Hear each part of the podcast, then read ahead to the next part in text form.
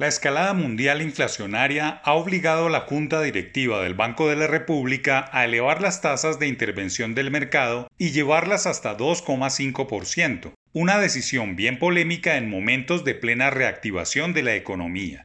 Es como si sus miembros vivieran en un país distinto. Lo discutible no es que el emisor actúe, conforme lo dicta la Constitución Nacional. Lo criticable es que el alza sea de medio punto porcentual en muy poco tiempo. En menos de dos meses, las tasas han subido 0,75 puntos, la escalada más alta de la historia reciente de la política monetaria. La justificación de motivos no es distinta a la disparidad de la variación de precios que se registra en todas las economías y que en Colombia está desbordada en cerca de 5%.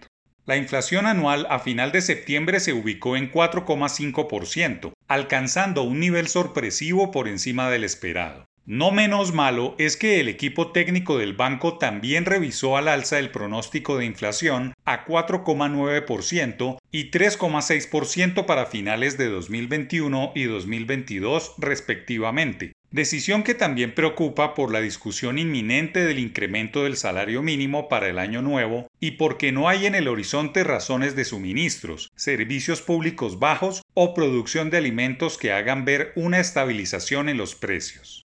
Una mejor noticia es que el crecimiento de la demanda interna se reflejará en una expansión del déficit en cuenta corriente alcanzando 5,3% del PIB en 2021. Este deterioro del balance externo se da en el marco de un endurecimiento de las condiciones externas. La recuperación es un hecho indiscutible en términos de consumo interno y a los buenos precios de los exportables, pero la tendencia puede verse afectada por la sobrereacción del emisor que está actuando de manera precipitada, cayendo en el terreno de las peligrosas críticas contra sus políticas monetarias en plenas elecciones y en medio de debates de los candidatos a la presidencia, algunos bastante contrarios y escépticos sobre el papel del banco en la recuperación económica.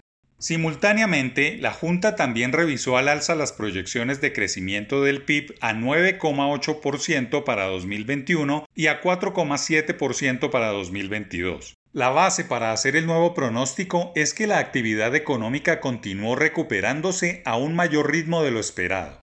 El crecimiento económico refleja el fortalecimiento de la demanda interna, cuya dinámica ha sido favorecida en gran medida por la política monetaria, fiscal y regulatoria implementada desde inicios de la pandemia. Se nota el cambio de casi la totalidad de los miembros de la Junta y la línea que se venía observando. Ahora, la precipitud e inseguridad marca las decisiones, al punto que dos de los miembros no estuvieron de acuerdo con el alza de las tasas, mientras que los restantes prefirieron salirle al paso a la inflación sin muchos datos de que esa receta puede evitar un fenómeno que es global.